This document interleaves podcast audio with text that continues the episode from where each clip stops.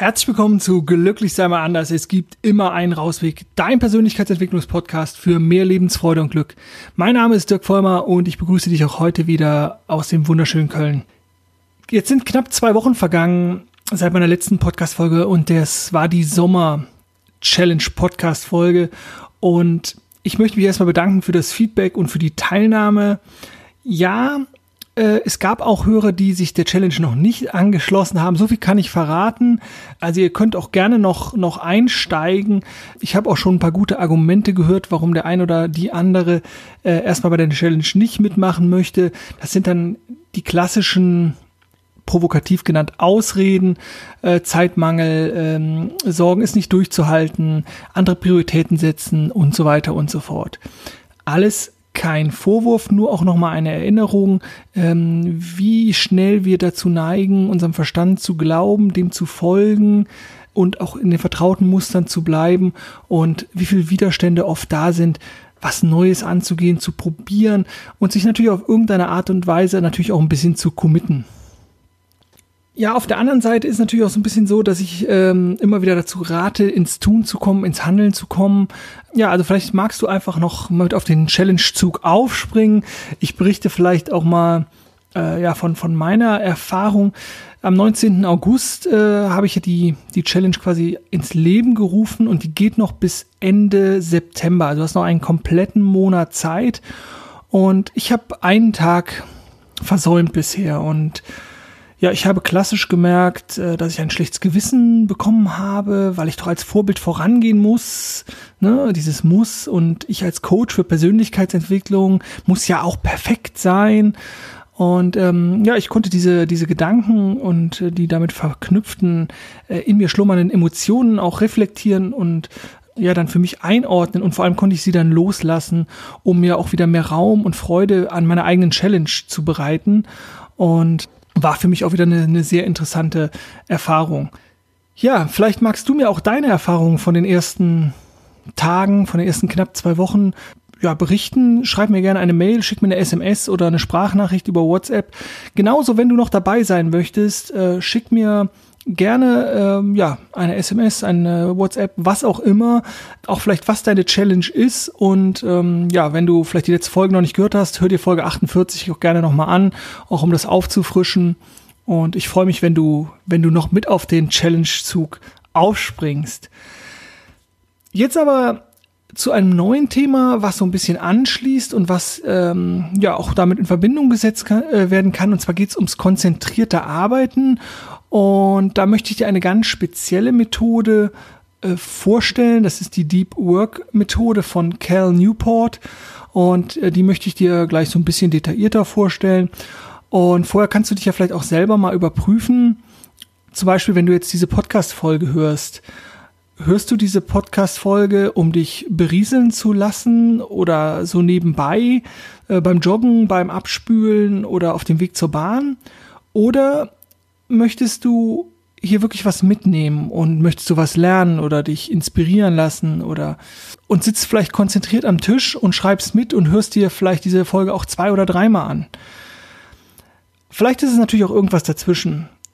Wenn du dich berieseln lassen möchtest und vielleicht den, den Abwasch oder den Hausputz oder was auch immer machst, dann ist es sicherlich eine der Varianten, mit der sich sehr viele Menschen oft beschäftigen und ja, viele Dinge auch versuchen gleichzeitig aufzunehmen, um ökonomischer zu sein, um Zeit zu sparen, um auch alles vielleicht in den Tag zu bekommen. Natürlich hörst du diesen Podcast auch zu Ende, wenn du dabei das Geschirr spülst oder, oder den Abwasch machst oder auf dem Weg zur Arbeit bist oder beim Joggen. Auch dann ist deine Laufstrecke irgendwann vorbei und auch, auch der Podcast. Aber ich möchte hier nochmal daran erinnern, dass es Multitasking nicht gibt. Multitasking ist eine Illusion und möchte uns suggerieren, dass wir mehrere Dinge in der gleichen Qualität gleichzeitig tun können. Und das funktioniert nicht. Ich darf, in dem Fall muss ich immer Abstriche machen, wenn ich mehrere Dinge gleichzeitig mache. Dazu gibt es auch Studien, zum Beispiel von McKinsey, ähm, dass wir einfach nicht so produktiv sind, äh, dass wenn wir uns immer wenn wir uns immer ablenken lassen, wenn wir Dinge versuchen gleichzeitig zu tun. Also kannst du auch gerne hier nochmal hinschauen. Nimmst du die Bewusstheit, um diese Inhalte für dich ja, aufzusaugen und um sie auch in der vollen Qualität für dich nutzbar zu machen? Oder ist es so, so nebenbei? Ich möchte dieses nebenbei auch nicht schlecht machen, aber nochmal, die, es kann ein Ergebnis oder es kommt ein Ergebnis bei drum. Das ist überhaupt keine Frage. Die Qualität des Ergebnisses, das zeigen halt auch die Studien, ist aber geringer. Also du kannst viel, viel mehr rausholen, wenn du dich auf eine Aufmerksamkeit wirklich konzentrierst, fokussierst und dann kannst du auch in diesen, ja, in diesen, diesen Flow kommen. Also das Ergebnis beim Monotasking ist viel, viel besser als beim Multitasking. Multitasking verhindert sogar dieses in den Flow kommen, äh, dieses in the Zone sein, also dass man völlig konzentriert und fokussiert ist. Deswegen, wenn du ja, leistungsstärker sein willst, aus welchem Grund auch immer, oder produktiver sein willst oder deine Zeit da optimieren möchtest, natürlich ist es auch eine Form von Achtsamkeit. Also wenn du das erhöhen willst, stoppe dieses Multitasking-Ding. Dann bist du auch konzentrierter und kannst besser deine Aufgaben erledigen. Wie ich das so mache und wie erfolgreich ich das mache, das wirst du gleich auch dann mal hören. Ja, also es zählt nicht nur, dass du dich an die Arbeit setzt, sondern auch, wie du dich auf die Arbeit konzentrierst und in dem Fall natürlich dann auch nur auf die Arbeit. Ich habe da einen kleinen Trick, den ich manchmal anwende. Was heißt Trick? Also ich mache mir einfach Notizen, wann ich mal wieder mich ablenken lasse. Und ich war ja wirklich teilweise äh, etwas schockiert oder verwundert, wie oft ich in die Ablenkung gehe, also wie oft mein Verstand mir sagt, äh, so, jetzt geh mal äh, dir was zu trinken holen oder hat dir vielleicht noch jemand eine Nachricht geschrieben aufs Telefon oder check doch nochmal die E-Mails oder so. Und wie oft ich dem dann auch nachgebe. Also ich mache dann einfach so eine Strichliste und äh, ich habe mal ein Ergebnis von einem schlechten Tag sozusagen mitgebracht, also so jetzt mal klassisch angeordnet, so acht Stunden Arbeit am Schreibtisch, durchaus mit Pausen und so, die sind jetzt gar nicht da drin. Aber dann habe ich zum Beispiel Home-Button auf dem Handy drücken, 17 Mal. Facebook checken, also oder Mails checken, 13 Mal. Etwas zu trinken oder zu essen holen, 8 Mal. WhatsApp und Co. checken, also Chatprogramme auf dem Handy, ne, das zählt also quasi nicht zu Home-Button drücken, 22 Mal.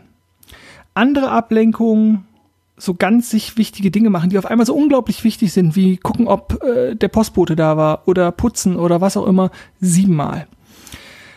Wie gesagt, normale Pausen sind hier nicht drin. Du merkst also, dass äh, das bei mir auf jeden Fall noch ein Thema ist, die Konzentration zu steigern. Da arbeite ich äh, permanent irgendwie an mir. Ja, du, vielleicht kannst du dir auch nochmal die Podcast-Folge mit Thomas Mangold, der ist ja ein absoluter Zeitmanagement-Experte, anhören. Da konnte ich auch schon sehr viel mitnehmen und versuche das natürlich auch immer noch weiter für mich zu optimieren, äh, einfach um mich auch wohler zu fühlen, um mit mir auch zufriedener zu sein, gar nicht um äh, jetzt immer mehr wegarbeiten zu wollen, weil Arbeit also so wie ich Arbeit definiere, nämlich freudige Dinge tun, die mich bereichern, äh, wo ich natürlich im Idealfall auch noch Geld für bekomme, das ist, ähm, die geht nicht aus. Ja? Das ist nochmal ein ganz wichtiger Punkt. Also, äh, ich habe diese ganzen, die ganzen Ablenkungen mal bei mir registriert. Das kannst du ja auch mal schauen, wie du da so abschneidest. Vielleicht nochmal zu dem Handypunkt, bevor ich dann äh, auf das Buch eingehe von, von Cal Newport, das ich natürlich auch verlinke, damit du das auch nachschlagen kannst. Im Schnitt, weil ich das jetzt gerade ganz oft als Ablenkung des Handy hatte, schauen wir Deutsche, je nachdem welche Studien wir gucken, zwischen 54 und 88 Mal am Tag aufs Handy. Andere Ergebnisse weisen hier ähm, eine durchschnittliche oder eine regelmäßige aufs Handy Schau Wiederholungsfrequenz, super Satz, äh, von sieben Minuten auf. Also alle sieben Minuten aufs Telefon schauen, unabhängig davon, ob es gepiept hat oder nicht. Und das ist halt einfach schon Wahnsinn. Also ich finde das echt äh, krass. Also und wenn du mal Lust hast auf eine äh, digitale Diät, das ähm, habe ich zum Beispiel. Die Apps bin ich auch gerade äh, am, am Testen und finde sie teilweise bis jetzt ganz cool. Dann äh, empfehle ich dir die Forest App. Da kannst du virtuelle Bäume pflanzen, wenn du wirklich eine bestimmte Zeit, die kannst du frei definieren, zum Beispiel eine halbe Stunde, äh, ja nicht dein Handy äh, aktiviert hast. Dann pflanzt du, hast du einen, einen virtuellen Baum gepflanzt, wenn du das geschafft hast. Und genauso gehen die Bäume aber halt auch ein. Also so eine kleine spielerische Form, äh, sich vielleicht auch dran zu erinnern, oh, ich pflanze hier gerade einen Baum. Wenn ich jetzt eine Taste drücke, dann ist der eingegangen. Je nachdem, ob du da ein Spielefan bist oder nicht, oder ob dich das irgendwie begeistern kann oder ob dich das irgendwie erinnern kann. Für mich äh, war es eine schöne und ist das eine schöne Funktion, mich dran zu erinnern.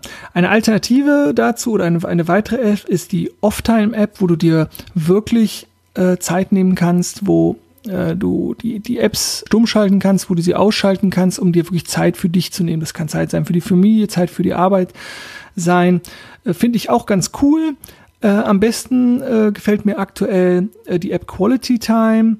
Diese App trackt quasi dein, dein ganzes Nutzerverhalten und zeigt dir dieses an. Du kannst zusätzlich auch einen Alarm einstellen, wenn zum Beispiel deine Nutzungsdauer, die du mit dem Handy am Tag verbringen willst, überschritten wird oder halt auch die Nutzungsdauer von einer bestimmten App, wie weiß ich, Facebook oder Instagram oder sowas. Und ähm, das sind äh, alles drei, drei irgendwie ganz coole, ganz coole Apps, die ich äh, wirklich ganz gut finde.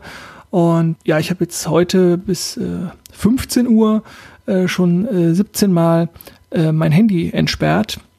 Äh, ja, fand ich mal wieder ganz interessant. Aber das soll jetzt gar nicht so der, der Mega-Fokus sein. Ich glaube, ich habe hier schon wieder zehn Minuten gequatscht. Ja, also nochmal zurück. Konzentrierte Arbeiten, die Deep Work Methode möchte ich dir vorstellen. Grundsätzlich nochmal als Erinnerung.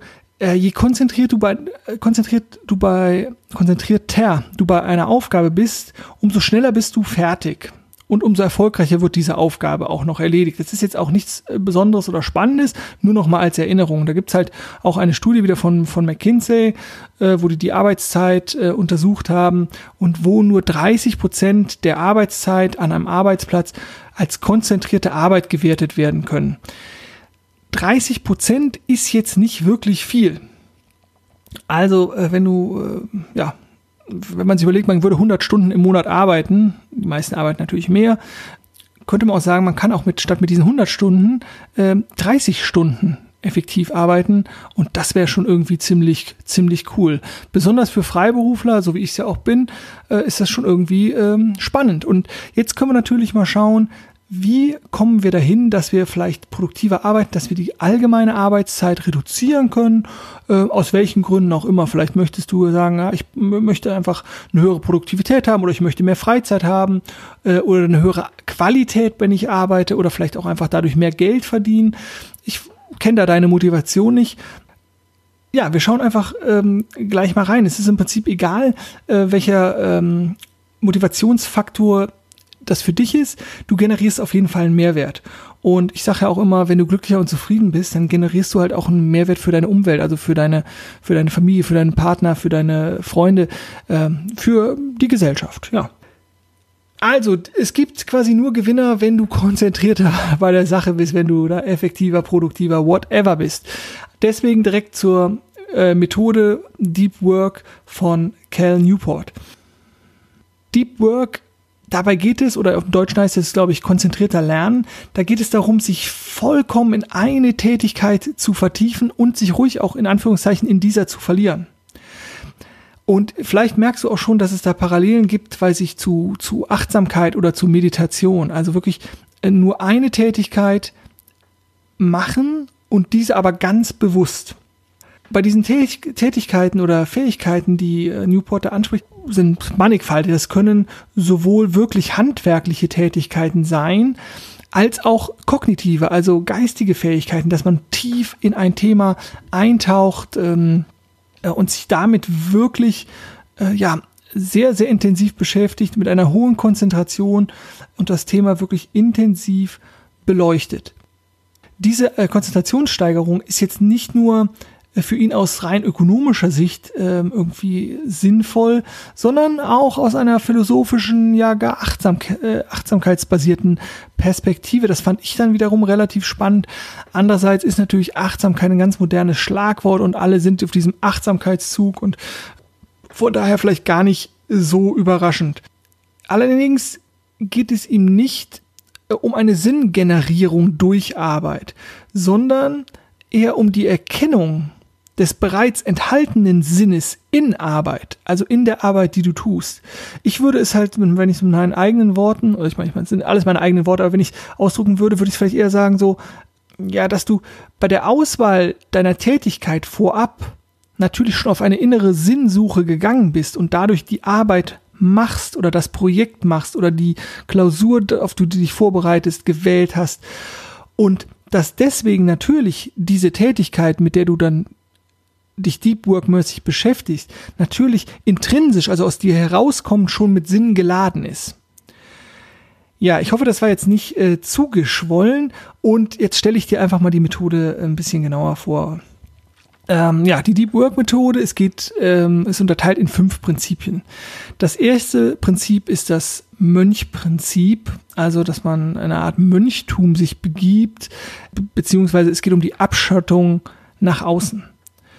Verzicht auf Social Media oder sogar auf E-Mail, ähm, also eine völlige Isolierung deiner selbst, um dich besser konzentrieren zu können. Jetzt natürlich die Frage, wie praktikabel ist das? für das ganze Leben gesehen ähm, ist das sicherlich nicht praktikabel. Wenn du aber sagst, ich habe bestimmte Phasen von, von Deep Work, dann kann das natürlich sehr gut funktionieren. Und wie das Ganze, ja, in welche Phasen das, das äh, eingeteilt ist, das ist schon im Prinzip der, schon der nächste Punkt. Allerdings nochmal, also noch ganz kurz dazu, je besser dir die Abschottung gelingt, umso eher kannst du natürlich auch in eine tiefe Konzentration ja, absinken, wie du das eben auch gemerkt hast, als ich die ganzen Ablenkungen bei mir aufgezählt habe. Ja, die zweite Phase ist dann die Phase, äh, dass du dich im Prinzip Deep Work verpflichtest. Dass du dich also vom Mindset komplett darauf einlässt, dass du dir mindestens einen Tag blockst. Du kannst dir aber auch sogar eine Woche oder mehrere Tage für Deep Work blocken. Aber die Mindestphase ist eigentlich, die er angibt, einen Tag. Und hier merkst du natürlich auch schon, ja, vielleicht den Unterschied auch zu anderen Ideen und Methoden, äh, dass es eine ganz andere Intensität ist. Also jetzt nicht klassisch setzt sich eine halbe Stunde hin oder eine Dreiviertelstunde hin oder eine Stunde hin und dort keine Ablenkung, sondern tief einzutauchen, ja, um und diese Tiefe auch zu erreichen, dass der zeitliche Rahmen einfach ein anderer ist als vielleicht bei anderen Methoden. Achte aber natürlich darauf, ganz wichtig, dass diese, diese Phasen des, des Deep Works, wo du dich quasi völlig da rein gibst, dass die nicht mit deinen anderen Pflichtterminen kollidieren. Wenn du das schaffst, dass es hier zu einer Gewohnheit wird, dann wird natürlich automatisch diese Deep Work Termine werden auch zu Pflichtterminen und werden dann auch zu Routinen. Und ein Termin mit dir selbst ist unabsagbar. Und das finde ich eigentlich schön, wenn man sich das immer mal wieder sagt. Wenn du dir selber nicht absagst, ist doch einfach toll. Das dritte Prinzip ist das Rhythmusprinzip. Hier wieder auch das Vertiefen, also Lernphasen sollen zur Gewohnheit werden. Binde dich über deine Muster, über deine Routinen an deine Lern- oder Konzentrationsphasen. Wenn du also zum Beispiel äh, eine neue Sprache lernen willst, dann empfiehlt es sich regelmäßig, so wie bei unserer Challenge ja auch, also täglich einen gewissen Zeithorizont einzuplanen, um an dir zu arbeiten. Zum Beispiel eine Stunde oder eine halbe Stunde, wo du sagst, eine halbe Stunde lerne ich jetzt jeden Tag diese Sprache. Dann baut sich eine Routine auf, eine, eine Gewohnheit auf. Und das ist halt dann was anderes, als sozusagen sich mal einen Tag zu nehmen und tief einzutauchen oder eine Woche zu nehmen und tief einzutauchen. Hier bauen wir diesen Rhythmus auf über die tägliche Wiederholung. Regelmäßigkeit, senkt nämlich die Hemmschwelle. Das haben wir ja, wie gesagt, bei unserer Challenge auch. Hohe Gewohnheit, geringe Hemmschwelle, Rhythmusprinzip. Das vierte Prinzip ist das Journalistenprinzip. Hier geht es darum, um einen ganz wichtigen Punkt, um Deadlines. Und jetzt ist es so ein bisschen tricky, finde ich. Hier geht es darum, auch Deadlines zu simulieren wenn wir wieder beim Beispiel sind, für Klausuren lernen, dann hast du natürlich eine Deadline, weil am Tag XY ist die Klausur. Aber dir auch in deinem eigenen Plan vorher Deadlines zu geben. Hier, ich habe das glaube ich auch schon häufiger in Podcasts gesagt, kann man natürlich auch das Parkinson'sche Gesetz anbringen, ähm, welches ja besagt, dass es eine extreme Produktivitätssteigerung gibt mit der zeitlichen Verknappung. Also je weniger Zeit ich habe, um etwas zu erreichen, also meine Deadline näher rückt, umso produktiver werde ich. Und so ist es hier auch. Du setzt dir Deadlines für deine Aufgaben. Denn ich glaube, das kennen die meisten von uns. Prokrastination, also Aufschieberitis, bis irgendwie der Termin äh, näher rückt. Und deswegen hier äh, dir Deadlines zu, zu wählen, äh, an die du dich dann auch mit deiner Verbindlichkeit hältst, so wie du auch keinen Termin mit dir absagst, die zu sagen, okay, ich suche mir, und das ist nämlich wieder ganz wichtig, ein realistisches und ambitioniertes, also gleichzeitig ambitioniertes Ziel. Das ist ja grundsätzlich auch so, wenn du dir Ziele für dein Leben suchst, äh, das sollte a realistisch sein, aber durchaus ambitioniert, weil das definiert, also ein Ziel wie ich kaufe mir morgen mal ein Brötchen ist kein Ziel. Und umgekehrt natürlich genauso, wenn du dir als Ziel nimmst, äh, ich möchte in drei Jahren der erste Mensch sein, der auf der Sonne rumläuft, dann ist es halt äh, auch kein Ziel, was irgendwie Sinn ergibt, weil das einfach äh, aktuell viel zu unrealistisch und viel zu heiß ist. Also in beiden Fällen ein ambitioniertes, aber durchaus realistisches Ziel. Ja, also ich denke mal, das ist klar. Also Journalistenprinzip, also immer wieder sich Deadlines zu suchen, wie der Journalist halt auch, der muss halt bis dann und dann seinen Artikel abgeben, um hier den Arbeitsfluss einfach ja, zu erhöhen und da auch hier eine Gewohnheit zu, zu implementieren. Das letzte Prinzip ist das Belohnungsprinzip. Und ich finde eigentlich das Prinzip der Erfolgsphasen fände ich schöner. Äh, das klingt einfach für mich besser, weil ich sage immer, oder ich bin kein Fan von, von Belohnung und Bestrafung. Weil wenn wir uns merken, dass man belohnt wird, dann kann es ganz schnell sein, dass man Dinge macht nur, ja, weil die Belohnung lockt. Ist ja übrigens auch beim Mobilfunk, äh, beim Mobiltelefon ja auch so, dieses ganze Belohnungssystem im Hirn, wenn irgendeine Nachricht kommt oder so, da haben wir es ja ganz deutlich. Also ich fände Erfolgs, die Erfolgsphasen, also das Erfolgsphasenprinzip irgendwie fände ich besser. Grundsätzlich, äh, was dahinter steckt, äh, ist völlig klar. Wenn du aus deiner intrinsischen Motivation kommst, dann ist das Arbeiten halb so schlimm. Dann darfst du aber auch in den Erfolg gehen und in die Erholungsphase äh, gehen.